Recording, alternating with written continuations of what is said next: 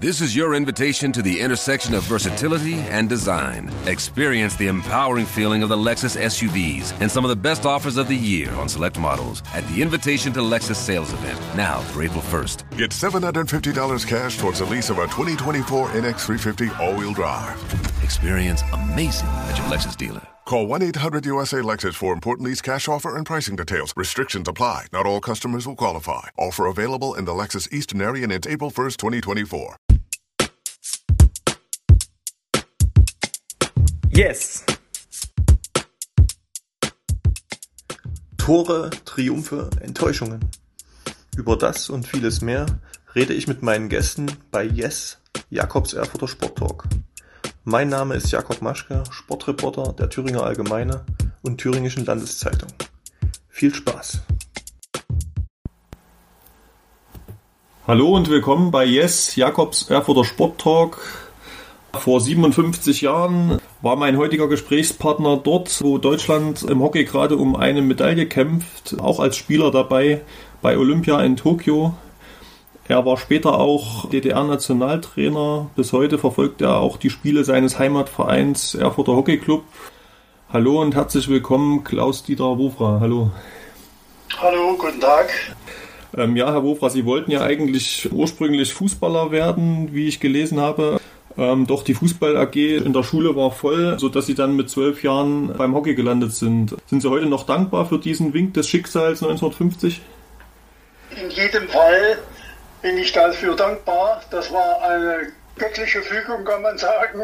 Letztendlich habe ich äh, diese Jahre, die ich absolviert habe im Hockey, nicht einmal bereut. Ich habe sehr viel Erfolge feiern dürfen und sehr viele Freunde gefunden im Hockey und bin also heute noch stolz, ein Mitglied der Hockeyfamilie zu sein und bin also keineswegs mehr traurig, nicht zu Fußballern, obwohl ich das natürlich in meiner Freizeit auch gern gemacht habe. 1962 haben sie ja dann auch ihr erstes Länderspiel für die DDR bestritten gegen Indonesien, waren dann ungefähr vier Jahre lang Nationalspieler, aber als Rechtsverteidiger immer der Ersatzmann von dem Weltklassemann Axel Thieme aus Leipzig, den sie ja auch als guten Freund bezeichnen. Was hatte er Ihnen voraus sportlich und, und wie viele Spiele haben Sie dann letztendlich für die DDR gemacht? Also der Axel Thieme äh, war wirklich mein äh, im Kreise der Nationalmannschaft mein bester Freund. Wir haben äh, gemeinsam bei unseren Trainingslagern immer zusammen gewohnt. Wir hatten gemeinsame Wohnungen, wenn wir bei Länderspielen waren und haben auch unsere Freizeitaktivitäten gemeinsam genutzt. Der Axel Thieme war deshalb ein Weltklasseverteidiger. Er war unwahrscheinlich schnell, hatte eine große Reichweite und war technisch sehr versiert, was als Verteidiger an sich in der damaligen Zeit, muss man sagen, das hat sich heute etwas geändert, schon gar nicht mehr so präsent war. Leider war es halt so, dass er mir da meistens äh, etwas voraus hatte und ich immer nur der zweite Mann hinter ihm war. Aber auch darüber bin ich nicht traurig, weil ich wusste, es ist der bessere Mann und ich musste das halt akzeptieren. Wissen Sie, wie viele Spiele es dann, dann letztendlich waren? Äh, letztendlich offizielle Länderspiele habe ich nur drei. Ja. Ich habe dann noch äh, gegen Marokko und gegen Ungarn gespielt, aber, aber mindestens 25 internationale Spiele in der Nationalmannschaft. Das hieß damals so Testmatches. Wir waren ja mehrfach in Indien, Ägypten, Finnland und so weiter. Diese inoffiziellen Spiele, die sind nicht als Länderspiele ausgewiesen worden, aber es waren eben Spiele im Kreise der Nationalmannschaft. Wie Sie ja sagten, sind Sie auch in erster Linie dann wahrscheinlich auch glücklich, da als, als relativer Spätstarter dann überhaupt im, im Nationalteam dabei gewesen zu sein? Oder denken Sie manchmal, es wäre vielleicht auf einer anderen Position, wären da vielleicht äh, mehr Spiele möglich gewesen? Naja, als Spielsportler ist es ja so, dass man nicht auf eine Position festgelegt ist.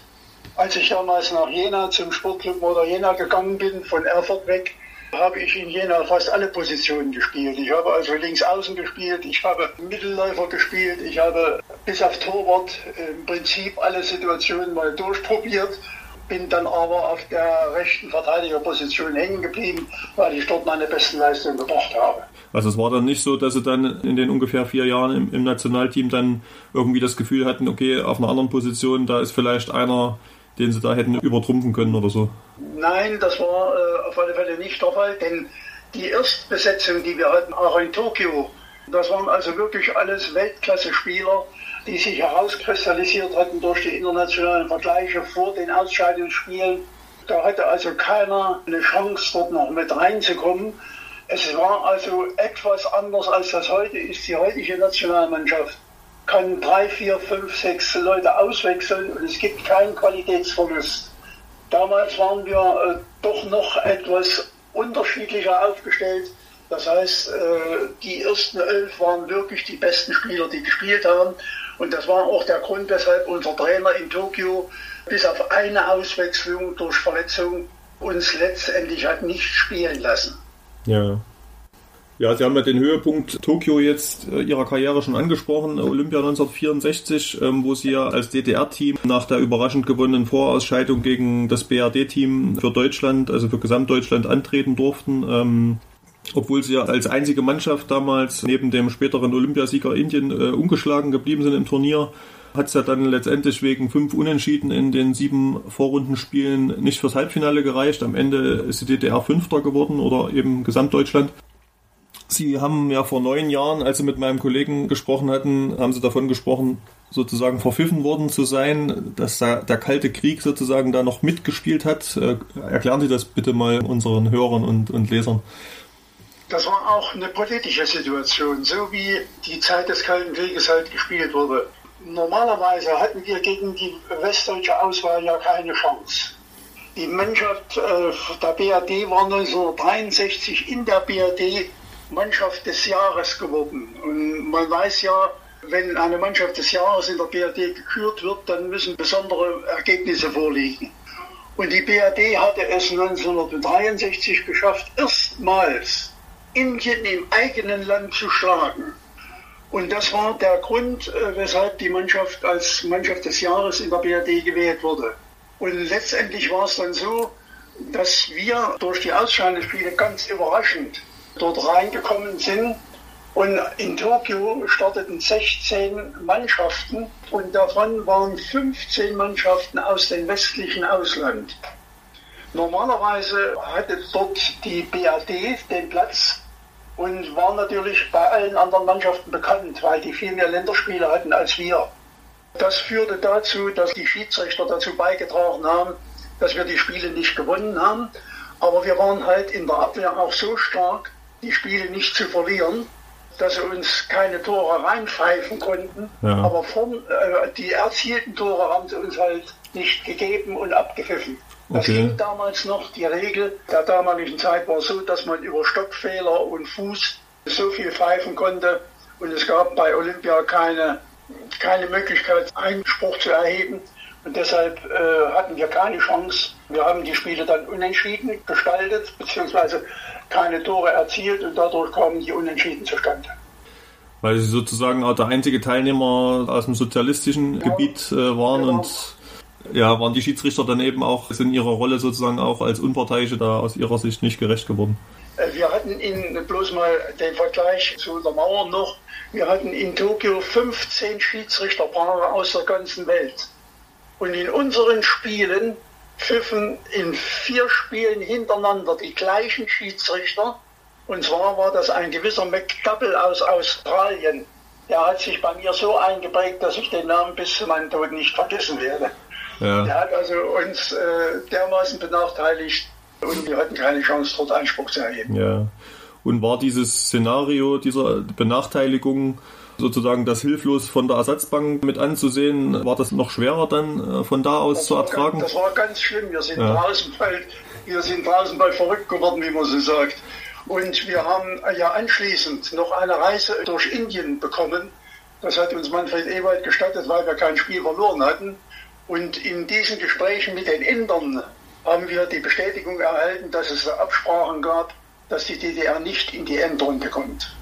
Ja. Das war der Grund, dass wir keine Chance um eine Medaille hatten. Hm. Und sonst äh, sagen Sie, wenn das mit rechten Dingen zugegangen wäre, da, da wäre durchaus alles möglich gewesen, also auch um, ja, um Gold mitzukämpfen. Hm. die Holländer sind dann, haben dann um den dritten Platz mitgekämpft und äh, wir hatten ja die Holländer 1-0 geschlagen. Wir standen in der Tabelle vor den Holländern in der Gruppe Allerdings nach diesen unentschiedenen Spielen sind die Holländer wieder an uns vorbeigezogen und wir hatten in der Gruppe halt nur den vierten Platz erreicht. Als späterer Nationaltrainer dann der DDR hatten Sie ja dann einen besonderen taktischen Blickwinkel dann auf das Spiel. Deshalb die Frage, in, inwiefern hat sich aus Ihrer Sicht das Hockeyspiel verändert im Laufe der Jahre? Ja, das Hockeyspiel hat sich schon deshalb wesentlich verändert, weil es eine ganze Menge Regeländerungen gab. Früher wurde ja darauf gespielt, dass der gegnerische Spieler gesperrt wurde. Das heißt, wenn ich den Ball an ihn vorbeigespielt habe und der Spieler stand zwischen Ball und mir, dann bekam ich einen Freischlag, weil er mir nicht die Möglichkeit gegeben hat, an den Ball zu kommen. Das ist heute nicht mehr der Fall. Heute kann man sperren und drehen und nach allen Richtungen laufen, egal wie. Und das macht das Spiel natürlich unwahrscheinlich schnell und führt auch dazu, dass die ganzen Kombinationen viel schneller ablaufen und damit nicht durch ständiges Pfeifen unterbrochen werden.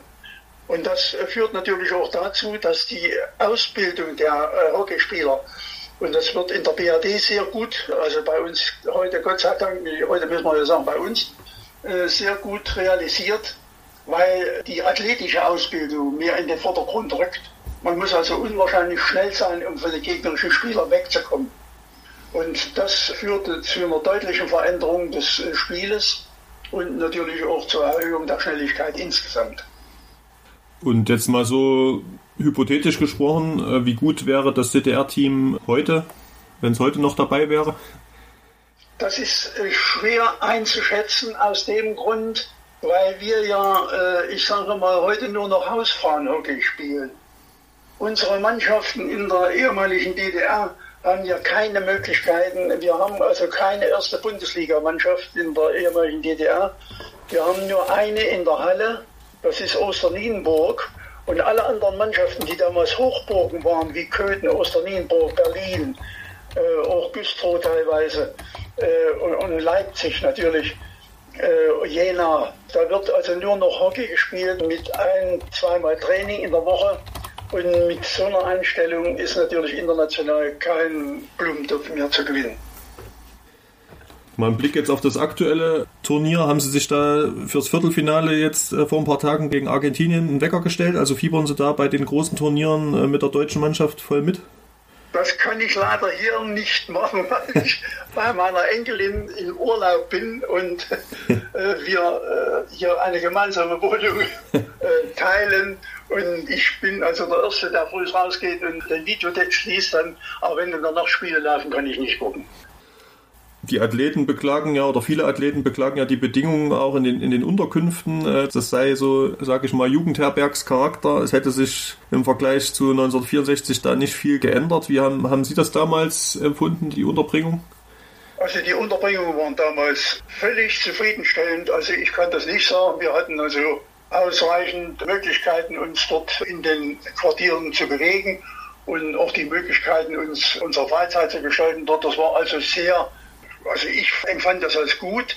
Und ich finde, solche Sachen im Vordergrund zu schreiben, dass dann vielleicht der Jugendherbergscharakter vordergründig sein soll für irgendwelche Leistungen, das ist dann, würde ich als überzogen bezeichnen.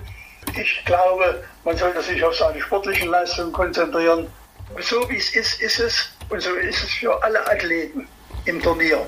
Und deswegen gibt es da keine Unterschiede und man sollte sich, wie gesagt, auf die Spiele konzentrieren.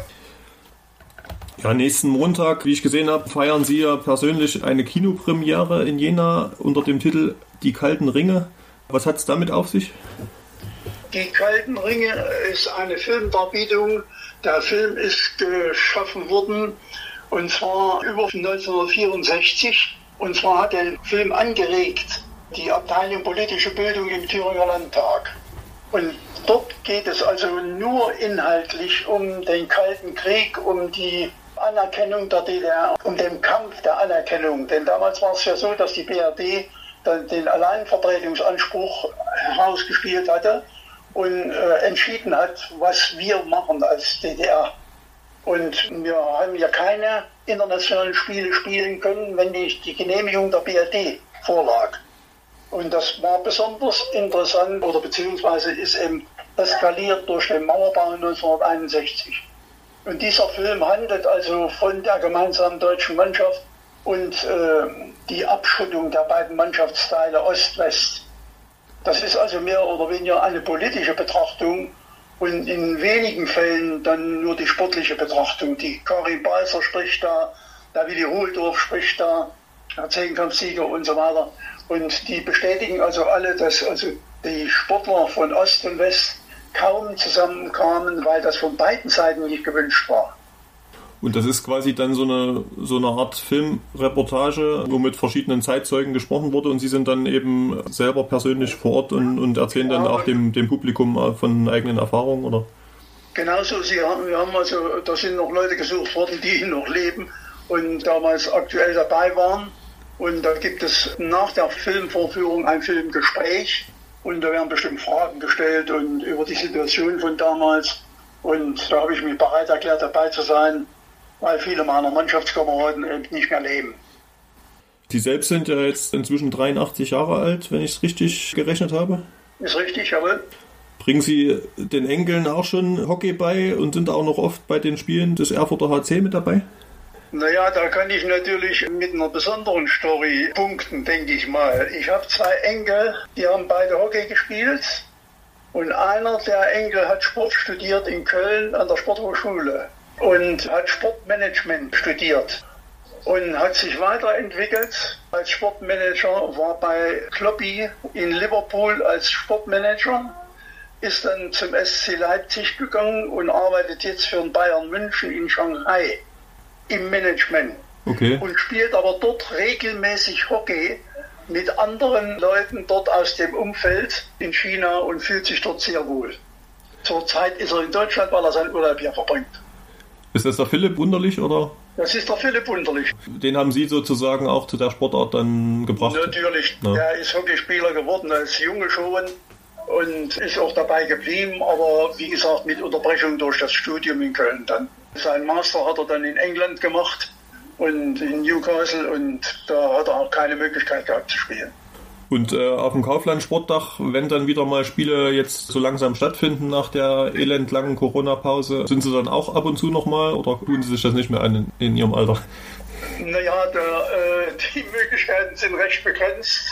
Es dreht sich ja immer nur um die finanziellen Möglichkeiten, die man hat. Wir sind natürlich beide, meine Frau auch, sportlich interessiert, dass sie ja auch mal Spielerin war und interessieren uns natürlich für alle Sportarten, aber eben die Reisen in die nähere Umgebung ja, aber eben in die weitere Umgebung nicht mehr. Ja. Aber Sie wohnen selbst noch äh, in Erfurt? Ja, natürlich, ich bin Erfurter. Ja. Nach wie vor. Ja. Und bin auch nach wie vor auf dem Platz oben. Gucke mir freitags das Training der Senioren an, da wird wieder ein Schwätzchen gemacht und über alte Zeiten geredet, wie das halt so ist. Ja. Okay, dann wäre ich durch mit meinen Fragen. Vielen Dank für die Zeit, die Sie sich trotz Ihres Urlaubs mit der Enkeltochter genommen haben. Ja, bitte sehr. Dann wünsche ich noch viel Spaß im Urlaub und ja, eine gute Zeit auch vorm Fernseher bei Olympia und, und dann danach bei den Spielen ja, des EHC. Drücken Sie, mir die, drücken Sie mir die Daumen für die Hockeyer. Ja, mache ich. Ja. Vielen Dank. Alles klar, ich bedanke mich. Tschüss. Tschüss.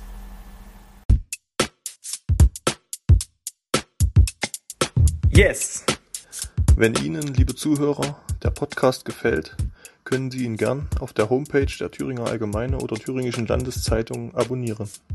Feedback, Fragen und Anregungen können Sie per Mail über jakob.maschke.funkemedien.de oder bei Facebook an mich richten.